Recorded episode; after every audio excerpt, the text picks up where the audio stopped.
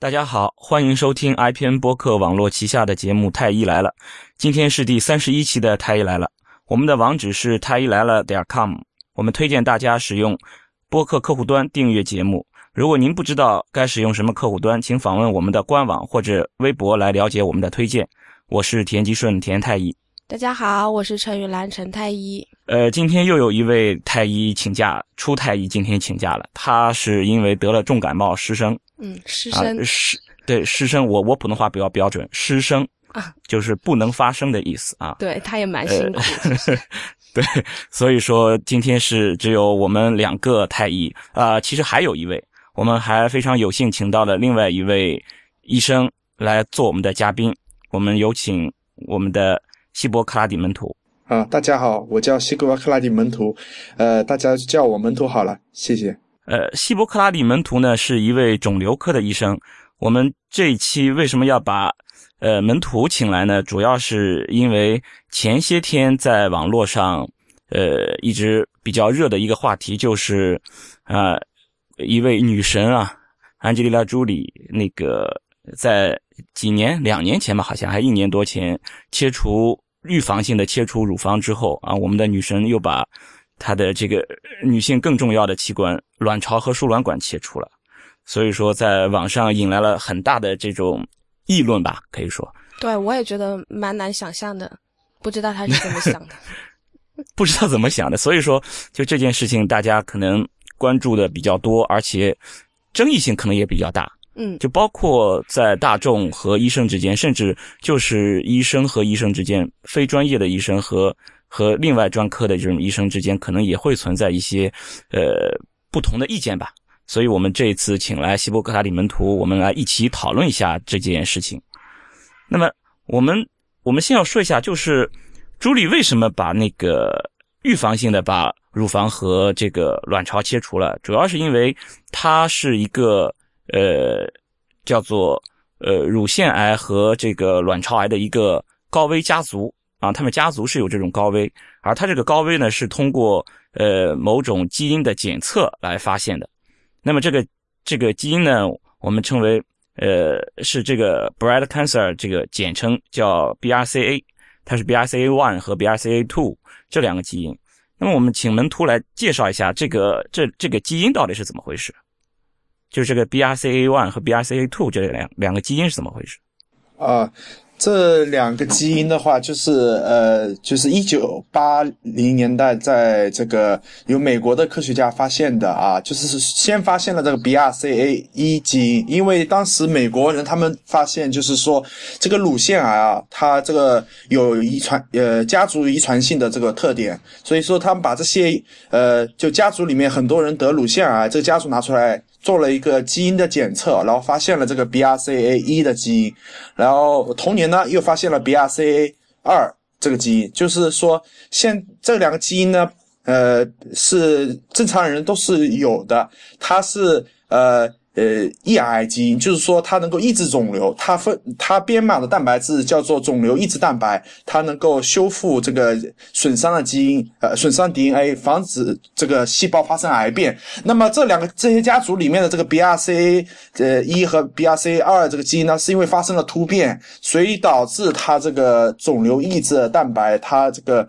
不能够合成，或者合成出来的蛋白它没有这个功能。那么就是说，呃，说他这个呃 DNA 的损伤的修复啊，就不能够完成，所以这些人就更容易患癌。对他就是说，他就编码这些可能也也还是有点大家不是很好理解。就是说，这个基因它就是你就可以理解成是一种好的基因，就是你如果想得癌症，那么我们还是有这种。保护性的这种基因来来来盯着啊，对对对，就是有你如果想得癌症，我们有这种保护性的基因看着，哎，这个地方可能要出问题，然后我马上我就要出动，我我就派出我的这个手下的这种这种蛋白，我我可以产生一些蛋白，然后把你这个有问题的给你清除掉，就类似这样的这样的意思吧。嗯但就是如果如果这种基因如果发生问题了，就是说它自己制造不出这些有用的这些帮手这些蛋白，那么你如果要真的要发生癌变，那么。那就没人来来管了，那这这这癌细胞它就开始开始这种蠢蠢欲动，它就真的就动起来了。对。所以说，如果这个基因出现问题，突变，突变就是这个基因出现问题了，不是它以前的变了嘛？不是它以前那个样子，变成其他的样子了，他就制造不出它应有的这个功能。那没有应有的这个功能，就制造不出它呃这些有用的这些蛋白来。那么你的这个癌癌症可能就要得了。对，那么我在这里说呃一组数据啊，就是呃这个基因突变了呢，呃人到底这患癌的可能性有多大呢？那么现在他们那个医科学家做了一个统计啊，就是说这个 BRCA 一基因它如果发生突变的话啊，乳腺癌它的呃这个风险由原来的百分之十二变为百分之五十五到百分之六十五啊，就基本上这都是增长了这个五倍四到五倍啊，然后那个。卵巢癌呢是由原来的百分之一点四变为百分之十五到百分之四十，那么这个增长的话就是十倍到这个呃三三十倍差不多啊。那么这个 BRCA 二的基因呢，它如果发生突变的话，那么乳腺癌的这个发这个风险就会由百分之十二变为百分之四十五，那比这个 BRCA 一要稍微小一点啊。然后这个卵巢癌的这个风险呢，会从百分之十一点四到变为百分之十一到百分之十七。大概是这个，这样，这样这样大的一个风险变化，那也就是说，其实我们普通女性都有很多次差点就要得癌了，只不过因为我们还有监测系统在，所以才没有长起来的。对这个问题就就来了，就是说，普通女性她有没有这种变化？就这个突变基因会不会这个这个基因会不会有突变？因为我们知道朱莉她是。她不是普通女性，因为就在这个意义上，她不是一个普通女性，就是说她其实是还是有一有一点特殊的，就是因为她的母亲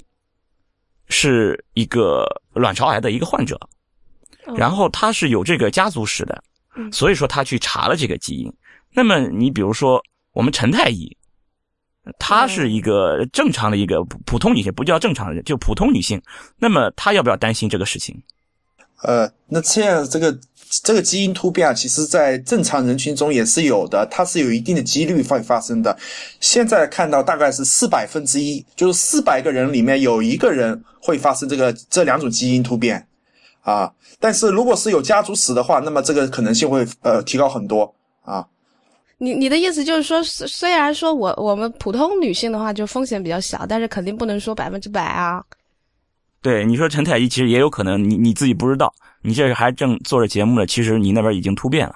对不对？不要这样吧，就已经这么小了，他还他还给我搞一个癌，不要太过分吧？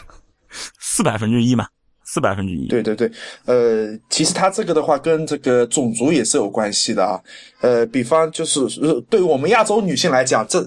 我现在说明可能是个好消息，就是对于我们亚洲女性来讲，它的这个风险是最低的，因为它是百分之零点五啊，那个亚呃，在美国的亚裔女性里面，但是最高的话是呃，有一类人群就是德德德裔德系的犹太人，她的风险有百分之八点三到百分之十点二啊。百分之零点五是千分之五，就是两百分之一啊！这怎么回事？你前面是四百分之一吗？不是，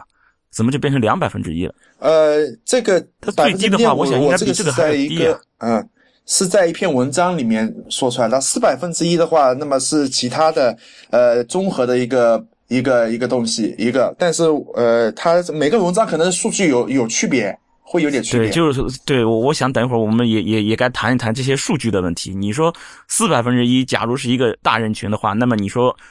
我们的这种亚洲人群，他风险更低的话，那应该是你你想你想想，可能要要有更高的人，总比四百分之一高的人和我们去拉这个平均数，我们可能比四百分之一可能还要再低。所以说，其实这个数据也很难讲。那总之，反正就我们放心一点，就是我们呃。呃，亚洲人群，亚洲的黄黄种人，我们这些黄种女性，就是发生这种突变，因为这个基因发生突变而最终出现了这个呃那个乳腺癌和卵巢癌，乳腺癌、卵巢癌的这种机会可能还是蛮低的。所以说，你像陈太医还是可以安心继续做节目。对，觉得呃天外飞来个陨石也不一定砸到我嘛，对吧？对。那么就是说，你觉得门徒，你觉得像陈太医这种情况，他要不要去查一下自己有没有突变基因？呃，首先我就是说，这个基因检测不是说所有人都合适的啊，可能是需要，就是说，呃经过专业科专业医生的评估，看看就是你呃呃有没有需要做这个基因检测啊？这基因检测一般的话，他们现在呃有哪些人是需要可能做基因检测呢？就是说他有家族史，那什么是家族史呢？就是说他家族里面如果有一个亲属，他是年轻的时候得乳腺癌，但是年轻是多少多少呢？有些科学家认为四十岁以前，有些说五十岁以前。那么我们现在一般是说五十岁以前得乳腺癌，如果就是你家里面人，你的亲属里面有五岁以前得乳腺癌，还有一个就是说，呃，两个乳房同时生癌啊，还有一个就是说同时生，呃呃，就生卵巢呃卵巢癌又加乳腺癌，就有个亲属啊，还有一个就是多代里面出现乳腺癌，就是说你呃你的母亲这一辈出现乳腺癌，然后跟你呃你的妹姐妹也出现乳腺癌，那么。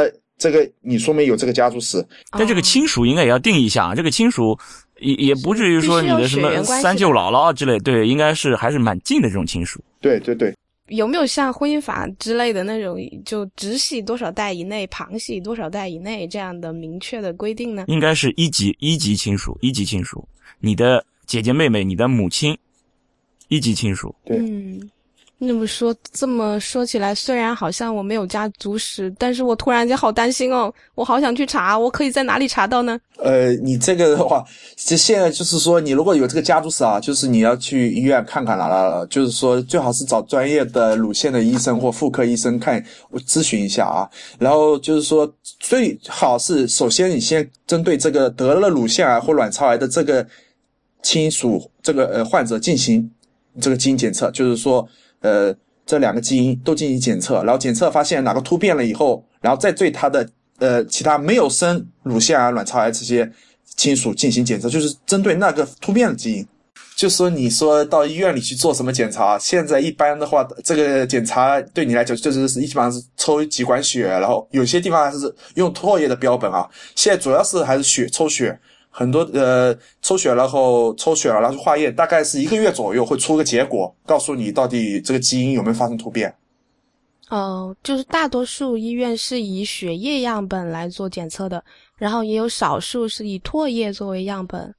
为什么有少数又可以用唾液？因为呃，就我们国内来讲，据我所知，应该是大部分都是血，但是我看那个呃美国的那个 A。A C S 它那个网网站里面，它讲还有唾液检查，但是我唾液检查我是可能不是太了解，但是血液检查基本上我们医院里面都是做血液检查比较多，国内。嗯嗯，原来如此。哎，那那门徒你们就是碰到这种来来找你们做这种检查的病人多不多？呃，可能因为我们医院我们医院也有肿瘤。我我们妇科妇科嘛，妇科我们也有妇呃那个妇科肿瘤，好像就是特意为了这个而来做检查的病人，其实并没有很多，其实并没有很多。呃，这个主要是的话，我们一般都是在这个平时这种病人的啊这种收治过程中啊，如果发现啊，诶，这个病人呃他自己生了这个乳腺癌或呃生了这个卵巢癌。一问他的家族史，发现他的妈妈也生了乳腺癌或卵巢癌，嗯嗯啊，那么我们就可能要高度怀疑了啊。那么他如果有姐妹啊，或者其他，就是不他姐妹，他的兄兄弟也要做做这个检查，也会对男性也会有影响。这个基因，对对对，这里要说一下，就是男性也会得乳腺癌，对男性很多人不知道，对对，就是说男性，你你比如说女性是会有这种。就这个基因的突变可能会除了乳腺癌，还有一个就是卵巢的问题。但男性可能还会有前列腺的有问题，也会有这种风险。对对对，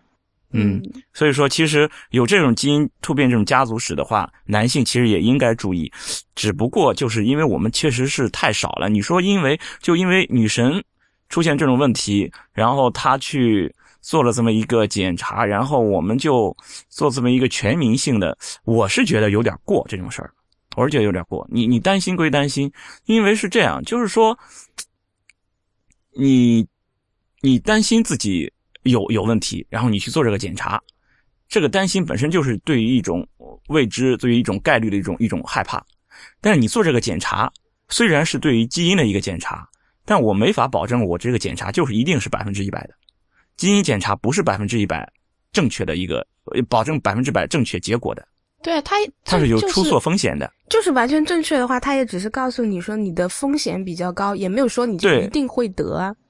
对对就是说你通过这么一个结果，就是你本身你是我我不知道我我会怎么样，我我对未知不了解，然后我就选择了一个另外一种方式，想要了解一下。但另外这个方式，你以为它是百分之一百的，但是实际上它不是百分之，它即使是百分之九十九，那也不是一个百分之一百。那你比如说，你像陈太医，呃，那个风险，比方只有四百分之一，这其实是很低很低，百分之九十九点九，你都是应该是不会有问题的。对，然后如果你对，就约等于百分之九十九点九所，以说要要要查一个高风险的人群，不能够对普通人群进行基因检测，对高风险人群进行基因检测。是的，就是你一个普通人，然后你因为担心百分之九十九点九你都没问题，你担心呢百分之零点零一的风险，你去做一个基因检查，你这个基因检查这个出错率恐怕也有这么高。对这个嗯你这个基因检查出来说你是你是这个患病的，有可能就有百分之零点零一的机会这个检查给错了。对，因为那你说你犯得着去做这个检查吗？对，因为癌症筛查啊不仅仅是一个医学问题，我个人认为啊，它还是一个公共卫生政策的问题，它要涉及到社会资源，你不能够就是说为了一点点的呃获益，你要花了很多资源去，这可能有个得不偿失啊。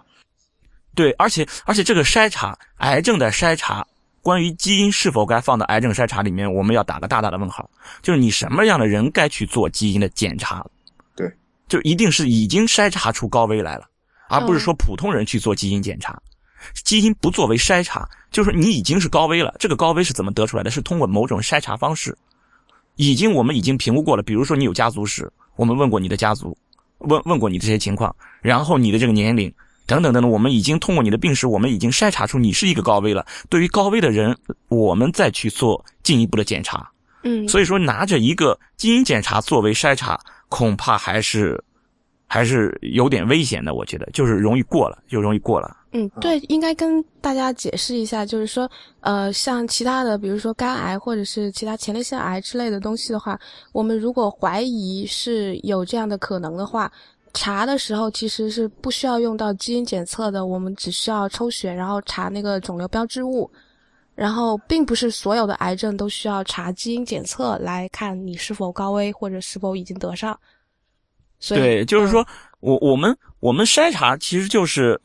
就是希望所有人都都来。我不管你是什么人，我也不知道你是什么健康的还是没问题的，我就让你所有的人都来，我们给你用某一种方法来查，看看你有没有问题。其实这个就是样本就会非常非常大，嗯，对，样本就会非常对对，非常大。现在来所以说呃现在来说，现在这个癌症筛查啊，对所有人进行筛查的啊，现在是数量是很少的。大概目前我看了一下有三种癌症是需要对所有人进行筛查，就你过人过来就要给你筛查啊，一个就是肺癌、啊，还有一个就是那个宫颈癌，然后还有一个就是乳腺癌啊，这三个癌是可以就是说你人过来了，我就要对你筛查，但是。没有包括这个基因检测，基因检测是不包含在癌症筛查里面。我们要明确的概念，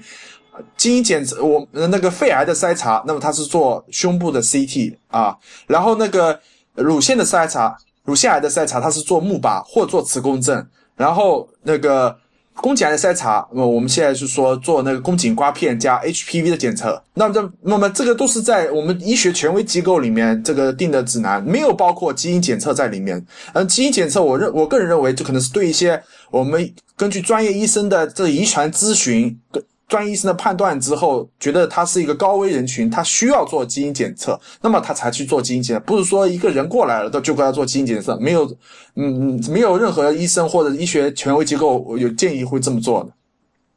对，就是说这个筛查其实也也没有什么，就是一个检查嘛，就是一个对你进行一一系一系列的这种这种，就像体检一样。嗯你比如说我给你做一些特殊的检查，你比如就像刚才讲的乳腺，我做一个钼靶。对不对？我我宫颈宫颈，我可以给你做一个那个 HPV 和那个宫颈的检查，就是一个病毒学的检查和一个细胞学的检查，就是针对这个。那你平时我们体检，其实这个东西就可以放在你平时体检里面。你比如单位体检，或者你自己去这种体检机构去，比如说我建立一个体检套餐，其实这些就可以放在你的普通的体检里面，就通过这种体检定期的体检，我来发现我的问题。但你说我想通过体检，通过这种这样的筛查手段，我想看一下会不会得什么脑癌，或者是得不得白血病，或者会不会得这种肝癌，没有办法。我们现在没有哪一种办法说，哎，你你来用我这个方法来查，查完以后我就可以提前早一点发现你有没有得肝癌。现在还没有做到这个程度，我们只能说，哎，你可能有点问题啊。比方说，我做了一个 B 超，做了一个 B 超，看到你肝上有个小小东西，你去查。但是这个东西作为一个肝癌的筛查手段怎么样，现在还不是很明确。我们可以去看这个事情，但是它的这个，就是说获益度到底怎么样，能不能不能成为一个大家公认的一个一个筛查手段，现在还没有很明确。所以说，你不要觉得，哎，我已经都做检查了，对不对？我我我每每年我都常规体检，我该做检查我全都做了，为什么我？最后，比如说还是得了肝癌，之前没有发现，这个不是说做了这个检查就可以看得出来的，它没有这个对于肝癌的这种针对性，没有这种针对性。但是，一般情况下，我们比如说我做了这种乳腺癌的这种筛查，我确实对大部分人可以很早期的发现，尤其这个其实现在做的可以说最好的就是宫颈癌，可以说是筛查的这种准确性可能是最好的。嗯。因为钼靶的这个和这个 CT 的其实还在评估中，但是这就是说宫颈的细胞学和这个病毒学的检查，嗯，对于发现宫颈癌、早期宫颈癌和宫颈癌之前的那一步那个那个病变，宫颈上皮内瘤变，对，对对，就是之之前这这种这种病变，其实都有非常非常好的一个一个嗯准确性，所以说，但是其实很遗憾，也就只有三种，好像还有一个前列腺癌，前列腺癌。就是那个它的一个一个肿瘤标志物，嗯，可能也会有一点帮助。但是它的肿瘤标志物也不是特异性的。对对，嗯，就是说特异性可能还没有那么好。嗯，现在就是说他那个呃呃美国癌症协会他建议是这样的，就是说你到了这个四四十岁，你就是可以咨询医生。你需不需要做前列腺筛查？不是说前列腺癌筛查都是必须要做的，要根据这个医生的判断，又不需要定做筛查。因为现在前列腺筛查到底能不能降低这个前列腺的这个死亡啊？现在还是有争议的。因为前列腺癌它有自己的特点，它这个癌症长得比较慢，比较惰性。很多人到死了以后，呃，因为他是因为其他原因死掉了，他前列腺癌还是呃比较早期的，在里很多人都是通过尸检发现前列腺癌的。对对，就是说你都已经已经需不需要治疗挂了，你才发现。对对对，有些因为很多人都是很老年了，就是说年龄很大了才发现前列腺癌，你就发现就发现吧，又能怎么样？不会改变你的这种生命的轨迹。对，那还不如享受一下生活。对，对不对？谁说得了病就一定要治呀？对，对不对？我得了病治不治也很难说。那那你这查就没目的了，治不治都一样，你查什么意思呢？对吧？那这样子说的话，那朱莉的想法就更极端了，因为就是发现了癌都还不一定，就要看情况嘛，就看切不切嘛。他现在只是说高风险，也没有说就已经得上癌，他就已经切掉了，这不会很极端吗？对啊，这个争议就在这里。你是发现了一个高危因素啊，你说你从啊百分之呃十几增加到了百分之，比方说六七十，因为我我看到过。有一个数据是到了百分之八十几，就是说乳腺癌的风险增高到这个，然后你你卵巢癌可能从百分之几个位数一直增加了百分之四十几，呃，你这个风险是增高了，风险风险我看不见摸不着，我现在 right now 我我是正常的，对不对？你说前列腺癌我得了前列腺癌有可能因为年龄啊等等的，我我我考虑过之后，我可能都不会去做手术，都不会去治疗，现在还没有得这个毛病，还没有得癌症呢。他就把器官已经切掉了，那这这个不一样，这个不一样，因为癌症和癌症是不能够说呃呃盖大大而盖之的进行说啊乳乳腺癌呃怎么样那个前列腺癌一起讲那没有的，每种癌症有各自的。特点啊，比方前列腺癌，我前面说它比较惰性，但是卵巢癌和乳腺癌是不一样的，它的两个癌是比较凶险。如果它如果真的发生的话，啊，如果是卵巢癌，卵巢癌现在的话，因为呃没有很好的筛查办法，它发现的话，大部分都是中晚期了啊，所以它这生存率是很低的。所以说预提早预防切掉可能会好。会对呃会对那个阻力会更好一点。如果他要等到他发生发现卵巢癌出现症状，或者是说检查出来 CT 检查或什么查查出来是癌症，一般都是中晚期的，大部分都是中晚期的。这样的话，那么就是呃很不好了，对他这跟前列腺癌是不一样的啊。前列腺癌因为它是比较惰性的，不一样。对，这这就这就要要要讲清楚了，就是说，我得，比如说得了那个前列腺癌，因为前列腺癌有很多人是一些很老年的，比如说八十几岁的老年人，其实他得了前列腺癌，这个这个这个癌症本身不是说你只要得了癌就是一个很很可怕的，就就一定可能什么阎王叫你什么三更死你就不什么到不了五更，不不不是这样的，就有一些癌症其实就是就像门徒说，就是一个惰性的，其实他这个癌症。我们考察有些是考察五年生存率，有些考察三年生存率，有些考察一年生存率，但有些考察十年生存率。就是说，他这个癌症其实是不一样的。那么前列腺癌，它的这个恶性程度虽然也是恶性，但是恶性程度有可能没有那么高。然后我们要权衡过它的这种这种生活的呃质量。那么我是不是有必要去做一一些很积极的治疗？这这对，主要是根据这个呃医生判断，专业医生判断。不是说所有前列腺癌都不要治，他是说有部分前列腺癌他可能不需要 期待治疗啊，但是不是说前列腺癌是不需要治疗的，没有这种说法，就是 对前列腺癌不需要治疗的，就是说其实要不要治疗一个疾病，这个本身都是很个体化的，就有些人他对于这种疾病的这种治疗呀，呃自己的这种生命的这种是这种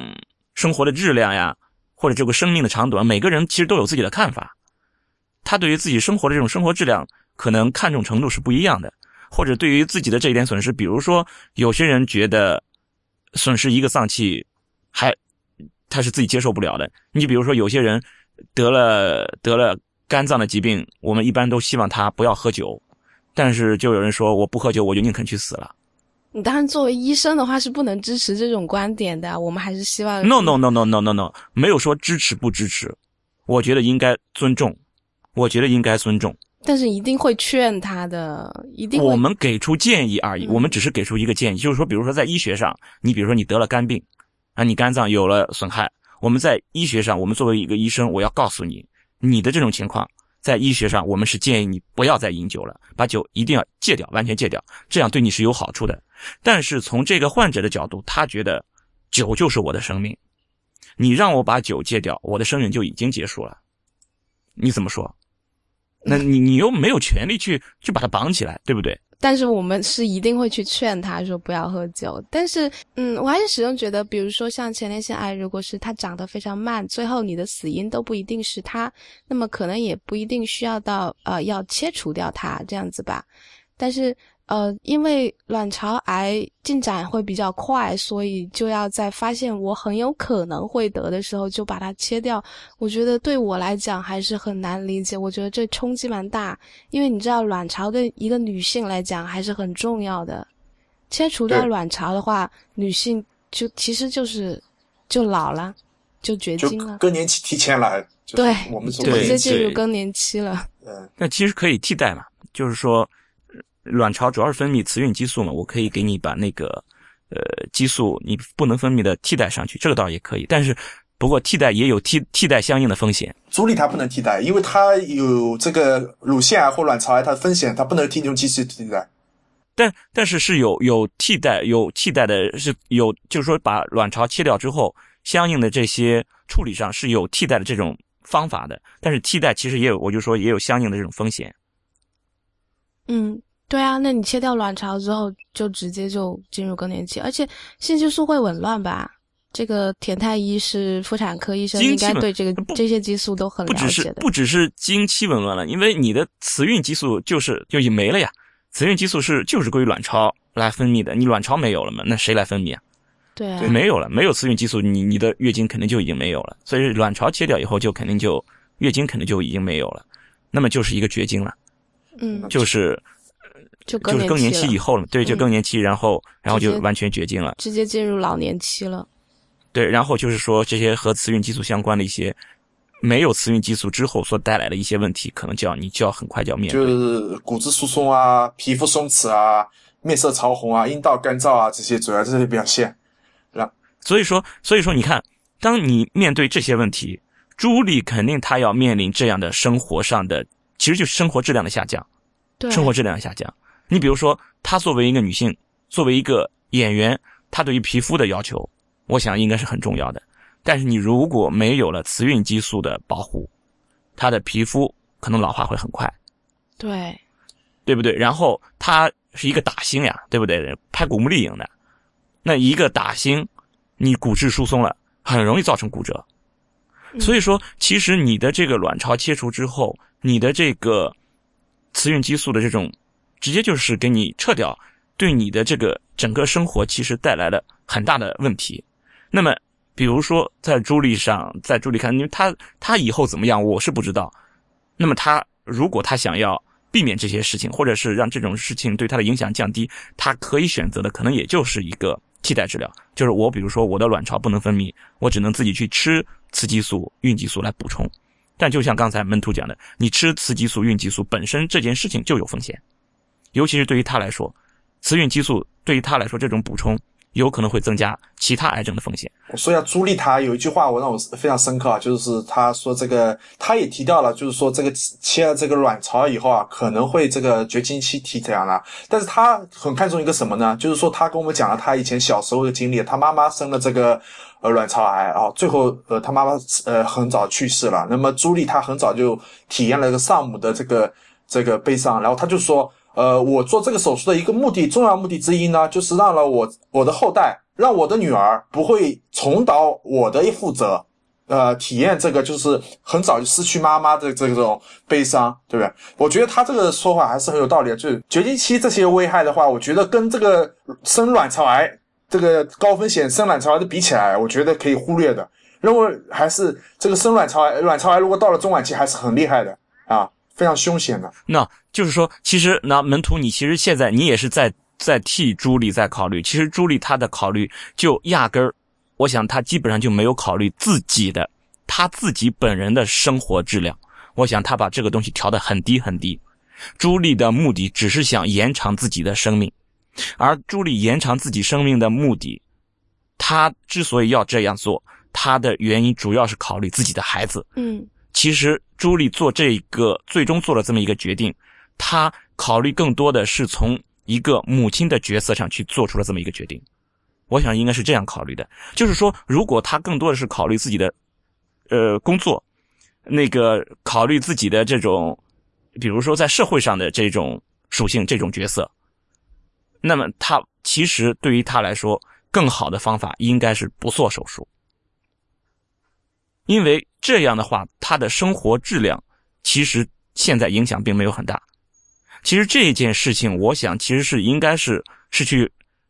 是去综合去考虑的。就是我如果是朱莉的医生，我只能从医学角度，比如说朱莉面临的这种状况，那么她的基因是突变的，它是存在高危的，它的风险增加了几倍、十几倍。只是说我们从一个医生的角度，从这种专业的角度，我们会建议他。你做了这种切除，对于你来说是有好处的，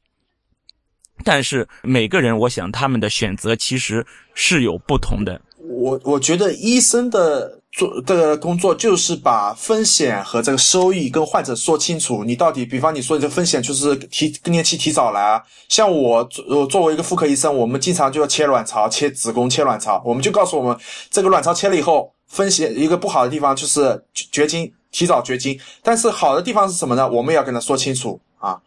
其实就是门徒是这样，就是说你在说这些好坏的时候，有点儿太机械。我是这么感觉，就是我们医生在说一个好一个坏的时候，其实说的全都是你你说的好坏的依据，可能就是一些数据。你是觉得我们说太冷冰冰了是吗？太冷冰冰了。对于一个人来说，一个人来找你看的时候，你看到的是他的一个横截面。就是说，你看到他此时此刻的一个处境，但是对于这个人来说，他是有一个时间轴的，他是一个非常非常立体的一个人，他有自己的家庭，有自己的生活，他有自己的一个时间轴，在这一个他自己的一个时间轴上，你只是接受了他的一个一个切面，只是他的这么一个点，你把他降维了，他本来可能是一个四维的一个人，他在四维时空上的一个人，你看到的只是现在一个时间点，他变成一个三维的人。然后他变成了一个，就是变成了一个你的一个对象，只是你的一个工作对象而已。然后你出于你的专业，把你知道的这些信息告诉他。你觉得这样的告诉他，对于这个患者来说，他是很好的获益了吗？患者获不获益，我觉得不应该就是人文情怀来来判断他获不获益。我觉得人文情怀不能够判断一个你对患者到底有没有好处。我觉得唯一能判断，目前世界上唯一能判断你的医疗措施对患者有没有好处，是靠循证医学。你要拿出证据来，你要说这个东西到底有没有好处，而不是说你 你说你人文情怀关怀他。我觉得循证医学才是对病人最大的关怀。一切一所有的医生都应该以证据说拿证据来说话，证据就是数据，很多数据就是靠这些数据，我们才能够心里有底，能够对患者说，我这个治疗措施对他到底有没有好处，我这治疗措施对他有多少风险，那么这个好处能不能把这个风险平衡掉，或者超出这个风险，这是我觉得不是单纯的一个数据的问题，我觉得你还要要用以行政学，坚持循证学，循证的依据，这个呃比人文情怀。我觉得还要重要。其实是这样的，循证医学不是数据，循证医学不是数据，循证医学是你处理时候的一个一个方法，只是说一个方法。循证医学只是说我在提出问题之后，我要考虑的时候的一个一个维度一个角度。循证医学是以问题为导向的，我先有了问题，提出问题，然后来寻找解决问题的方法。而解决问题的方法，其中有一条是循证，我来找到证据来告诉我。但是循证医学一定会有一个，就叫个体化。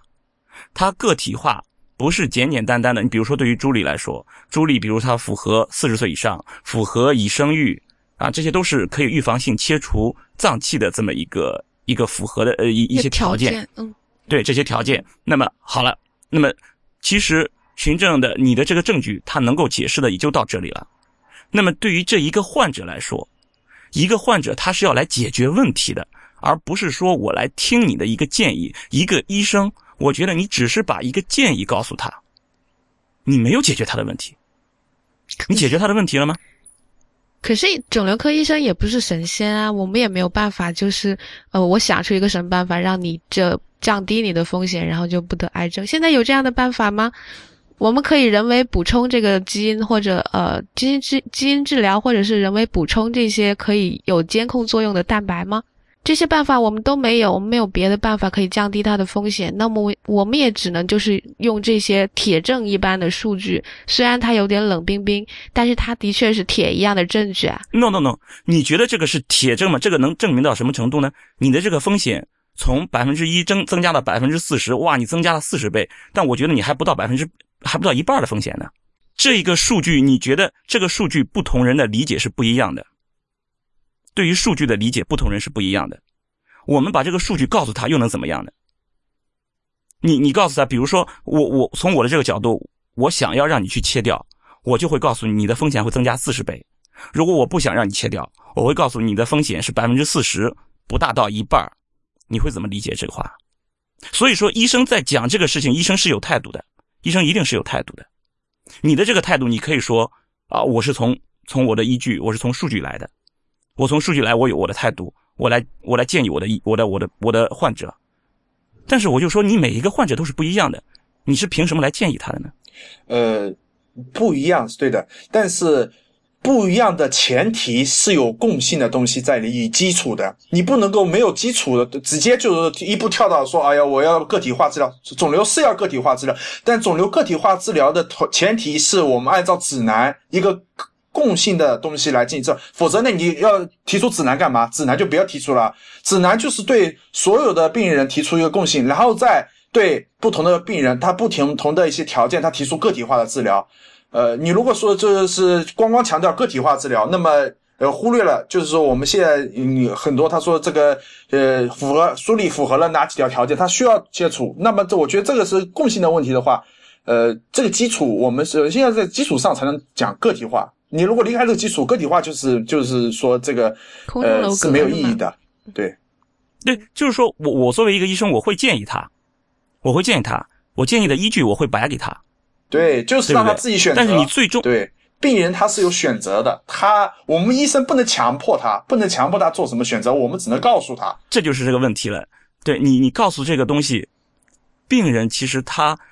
他对于专业是完全没有了解的。这个选择，你觉得最终是他自己的选择吗？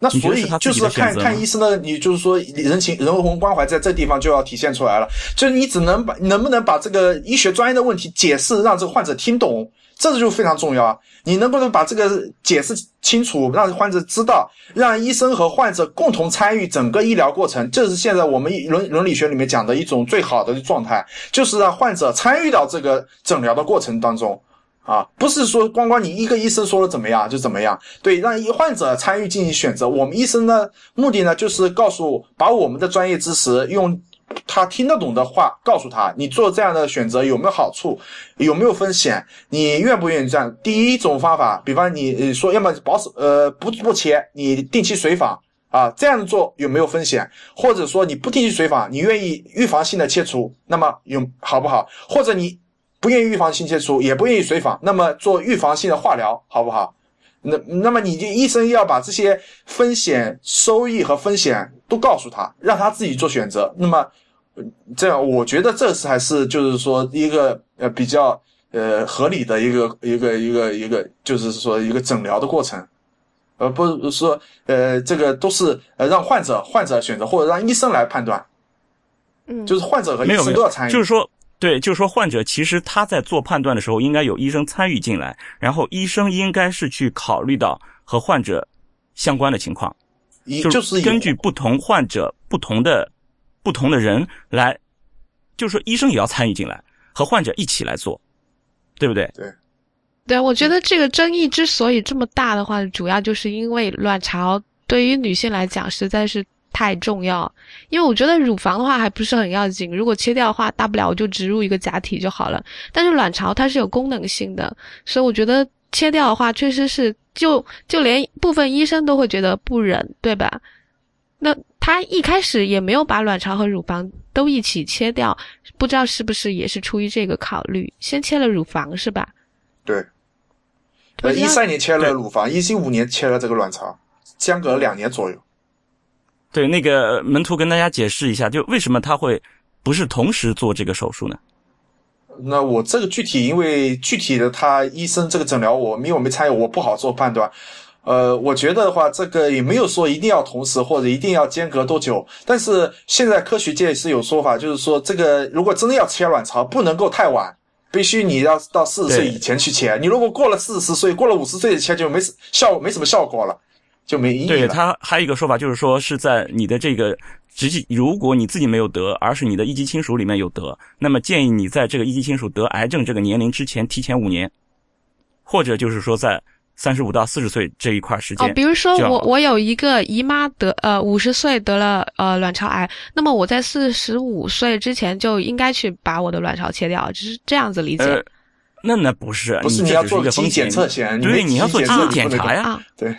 对呀，对，然后然后检测出来我真的是高危，然后我就应该在四十五岁之前我就切掉它，对，就四十五岁之后切的话就没什么意思了，对吗？对，你还还是在说这个应该的问题，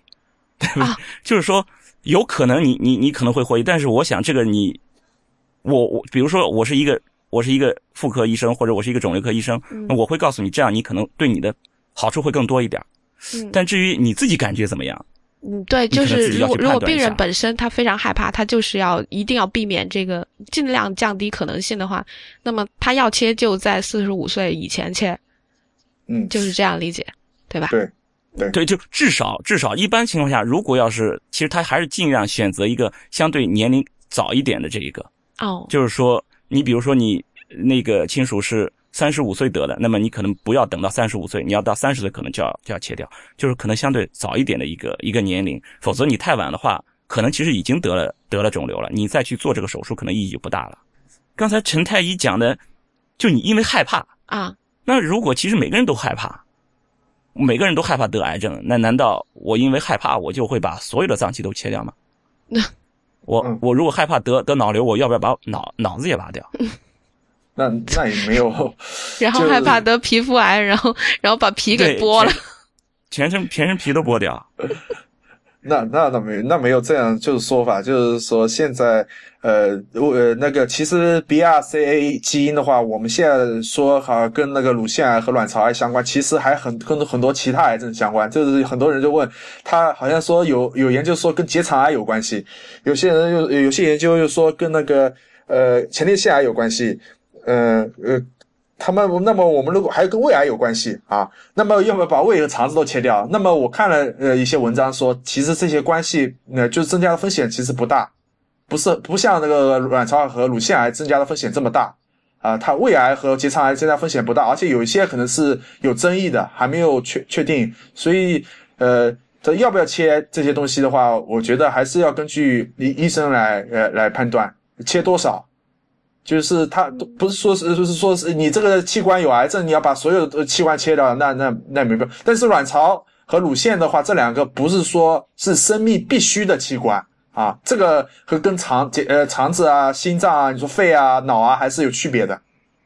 嗯，对，就是我们在在选择手术的这种对象、这些器官对象的时候，其实我们也要也要综合考虑的。就是说，你你要你要这种预防性的切除，预防了半天，结果把命给丢了，那你这个预防其实就没什么意思了。嗯。然后就是就是像刚才门徒讲的，我们在给出建议的时候，肯定也要也要再权衡一下你的这个实际获益能有多少。但是就是说，这个东西可能数据归数据，可能主观成分还是有一定的，这个是没有办法。你说把一个人当成一个机器，完全就是一个还就是根据这一个数来定。你说高低也都是一个相对的一个一个情况，那么可能还是有一定的主观在里面，但是不至于说我为了呃我我我就是要我就担心我担心这儿担心那能能切的全都切掉，那其实这个又又又回到那个主题上，就是说关于你的这种呃生生活的这种质量呀等等的，又会其实是一个非常非常复杂，是跟每个人都都有不同选择的这么一个情况。你说我就一刀切的。给人给人就定好了，所有人都是怎么样怎么样的，那其实也也是犯不着，也有可能就是我们上学的时候就被这么教育好了，对不对？就是说大家少息立正，对不对？我们就就都按照按照规定，我们都一起来。现在统一下个通知，哎，这事儿大家就一起去做，没有没有这种绝对的东西。医学上其实很多事情都没有这么绝对的，就是我们可以给出相应的专业的一些一些建议。然后每个人可以根据自己的情况，你去选择。你每个人都有决定自己未来的权利，你都可以做出自己的一个决定。所以说，你做的每一个决定都是有风险的。就算你不治疗，也有不治疗的风险；你治疗有治疗的风险。你不是刚刚光看说治疗的风险，就不治疗也有风险的啊。嗯，不治疗有风险，说不定比治疗风险还要大。所以说，这个东西，呃，不是说我不去做这个治疗就没有风险了，也有风险的。也会有风险，就是说你到时发生这个卵卵巢，如果真是癌变了以后，这个发现以后就是中晚期，那么你这个风险要不那么承担？这个就要问你了。发现中晚期啊，卵巢癌发现的大部分人都是中晚期的，早期的卵巢比较少的。那像朱莉这样子，她非常非常关注这个事情，她甚至都去呃检测了自己的基因嘛。那她这么关注，她有没有可能在早期就发现卵巢癌呢？对，早期发现卵巢癌还是有一定难度的。虽然你说随访呀，我比如说我做 B 超，我抽血看这个血里面这个和卵巢相关的这种这种肿瘤的卵巢肿瘤相关的一些标志物、一些一些一些成分，我通过这些检查，但是其实现在还是有争议。有争议，对，有部分的那个医学机构，他建议就是说这个阴道 B 超加。呃呃，肿瘤标记物的 C 幺二五，就是查这两个东西去筛查卵巢癌，但是现在没有呃，就是形成共识，大部分人觉得呃，卵巢癌筛查是比较困难的，没有很好的办法。哦，就是就是说，假如说呃，即使是非常关注这个事情，每年都去抽血的话，也有可能没有办法发现早期的卵巢癌。嗯。呃，通常发现的时候就已经是中晚期，对吗？对对，大部分发现都是中晚期的。嗯，发现早期卵巢癌是有技术难度的，所以他就只好做出了这样一个沉痛的决定，就切掉。对。那呃，我还有个问题啊，就是说，比如说像啊，以前呃，医学还不是很发达的时候，就有很多多发性子宫肌瘤的妇女的话，就会做一个全切嘛。就都切了，然后他们就会在后面的生活里面遇到，就是激素撤撤退带来的不便的时候，他们可能会口服雌激素，做一个补充，一做一个支持。对对对对，你你你你这就有问题了。嗯切除子宫对，跟绝经是两码事儿。切除子宫的绝经是因为没有子宫，但是你卵巢还在，你的雌孕激素其实有还在有。有一些人是连卵巢也一起切掉，但是具体情况卵巢一般是在绝经以后切掉，呃对，就是说卵巢如果还有功能，没有什么高危的话，我们还是一般不不会会轻易就把子宫肌这个不会去器切卵巢的，除非绝经以后可能会建议去切掉。哦对，子宫肌瘤也不是说所有子宫肌瘤都要做子宫全切，有些肌瘤可以挖除的。呃，对，现现在就比较推行能剔除就剔除嘛，然后以前不是做了很多就全切，然后我还遇到过蛮多个亲戚，就是他们的卵巢也切掉了，然后后来就只能嗯。口服雌激素，然后、嗯呃，我就想问一下，如果说是呃因为这种卵巢癌和乳腺癌的高危风险而把卵巢切掉的话，它能不能口服雌激素来维持呢？不行，因为你这个乳腺癌和卵巢癌本身就是激素刺激的产，呃，这个跟激素刺激有关系的。有些激素刺激它就会诱发这个卵巢癌和乳腺癌。嗯那你如果再服用激素的话，那这个就会是有那个不好了。现在它好像是呃，权威机构是不建议这口服雌激素的，嗯，就卵巢癌和乳腺癌。是的，嗯、那么我们就知道这个东西真的是切了之后一点办法也没有，就是直接绝经。对绝经本身来讲也是一个治疗措施，就是激素没了嘛，激素没了就没有刺激了，那么它就呃卵巢癌发生的几率，乳腺癌、卵巢癌发生几率降低了嘛。本身绝经也是一种治疗措施，也是一种治疗措施。对，就是现在就发现，你看得得了这个这个毛病，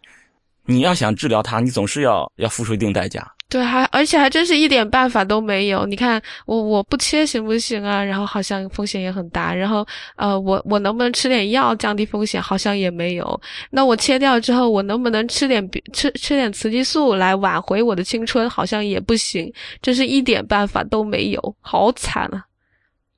对，所以说你你你看，这这种基因好像现在，你看朱莉她就是因为基因筛查发现有问题，嗯所以她做了这些。那么我们能不能说以后基因就我们就根据这些基因的检查，然后看看基因的产物，就像刚才陈陈太医说了，我去把这个你基因你编码的它能够生成的这些这些蛋白就把它造出来，然后给你补进去，或者就是你基因出错了是吧？我给你改过来，嗯，是吧？我给你治疗基因，那你说我们这种机会能有多大呢？呃，门徒，就基因，就说基因治疗是吧？对基因诊断、基因治疗，基因治疗嘛，这个概念比较新，现在好像还没有呃人用那个基因治疗治疗癌呃预防癌症的，啊、这是未来一个可能是未来一个呃发展方向吧，就是呃现在是还没有，但是科学家是在往这方面努力，能不能通过修修改这个基因，比方有些人有基因突变啊，在更容易发生癌症，那么我们能把这个基因改回来，能够或者说增加一些增加一些能够预防癌症的基因，抑制癌症的基因，对。对，你看那个什么叫什么 X Man，反正反正很多这种这种电影上不都是这样吗？对就啪我我给你搞一搞一块基因片段，然后你就马上就牛逼了，嗯，对不对？对，就就这这个，不我是觉得我是相对比较比较保守，我是觉得这种情况可能离我们还比较远，我觉得离我们还是相当远的，因为基因相关的东西这些检查，因为它是需要很大通量的，就是说需要对很多很多基因进行检查、进行测试，然后这样的测试结果当中出现出现问题、出现错误这种风险还是会增高。所以说，需要如果发现有这种有意义的这种结果，我们还需要进一步的验证。而医学上这个验证可能，呃，那个时间上可能就会比较那个，就是说时间比较长时间会拖得比较长。那么这个基因可能还不像植物的那么转基因那么好弄呢。植物至少你弄死了它也还不侵犯人权呢。你把把植物弄死了，对对，就是说这个伦伦理学这些检查，伦伦理学相关的这些这些问题，可能还嗯，还还对啊，你你还没有那么动多人的基因的话，那真是当当初就是克隆技术刚出来的时候，就有很多那个什么，好像呃教皇什么的都一直在谴责，对吧？对对，就是说，所以说这些相关的研究，你还要就这样通过这些相关伦理的这些这些检查。所以说这些，其实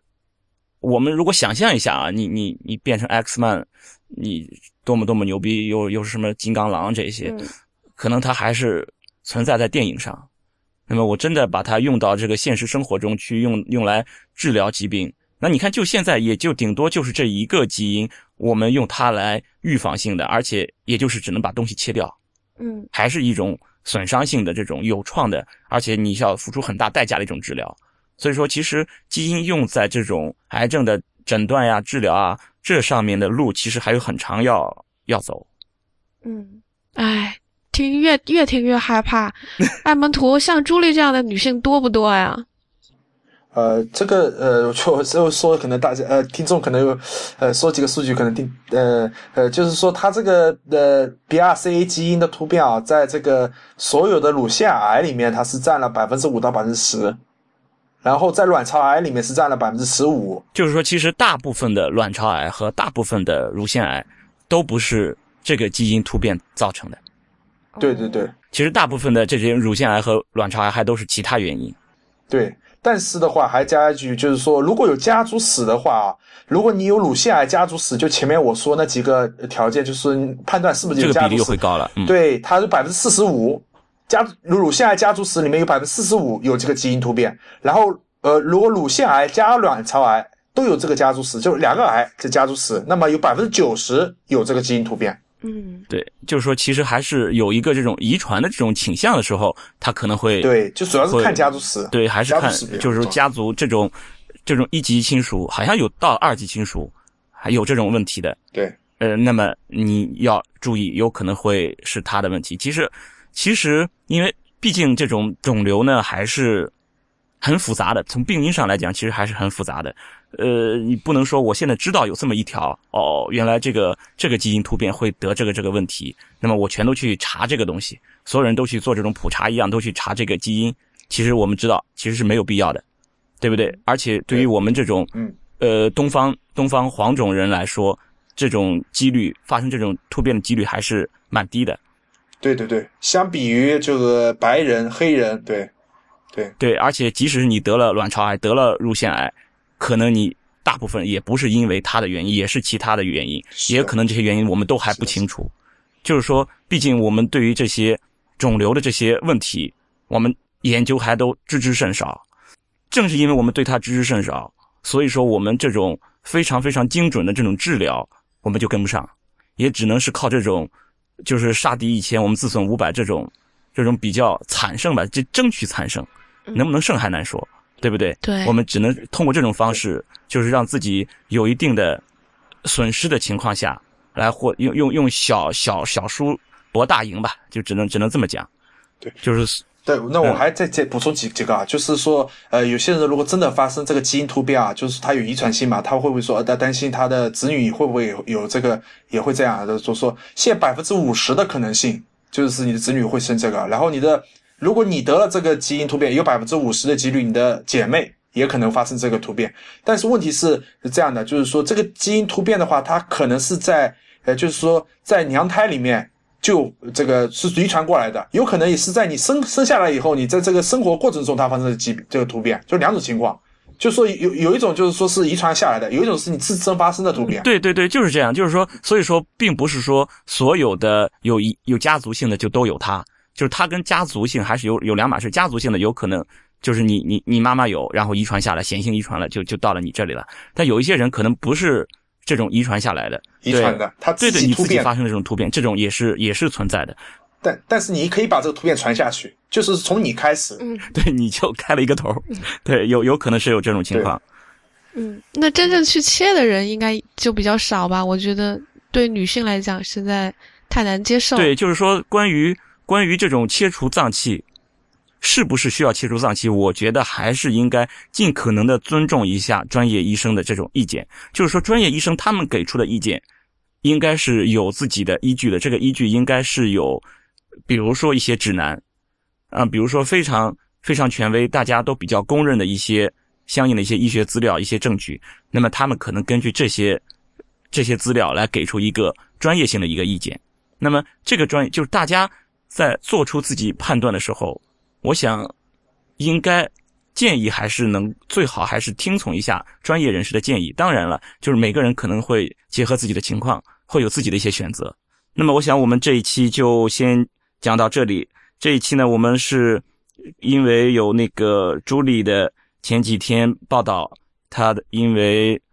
这个检测出来的基因突变，所以呃，在做完乳腺切除之后，又做了这个卵巢的双侧卵巢输卵管的切除。那么，我们介绍了这个基因突变是怎么回事儿啊？那个朱莉她为什么会做出这样的一个一个选择？然后我们对于我们这些普通人来说，我们能够从他的这一个选择、他的这个经历中，我们能够汲取到什么？我们能够想到一些什么，可以对我们自己的这个判断有所帮助的一些事情。然后我们这次也是请到了那个希波克拉底门徒来跟我们一起做这次的节目。那么我们本次节目呢就先到这里，谢谢大家的收听。太医来了的网址呢是太医来了点 com。也欢迎大家在社交网络关注“太医来了”。我们在新浪微博就是太医来了四个汉字，在 Twitter 和呃微信都是“太医来了”的全拼。同时，也欢迎大家收听 iPN 播客网络旗下的另外六档节目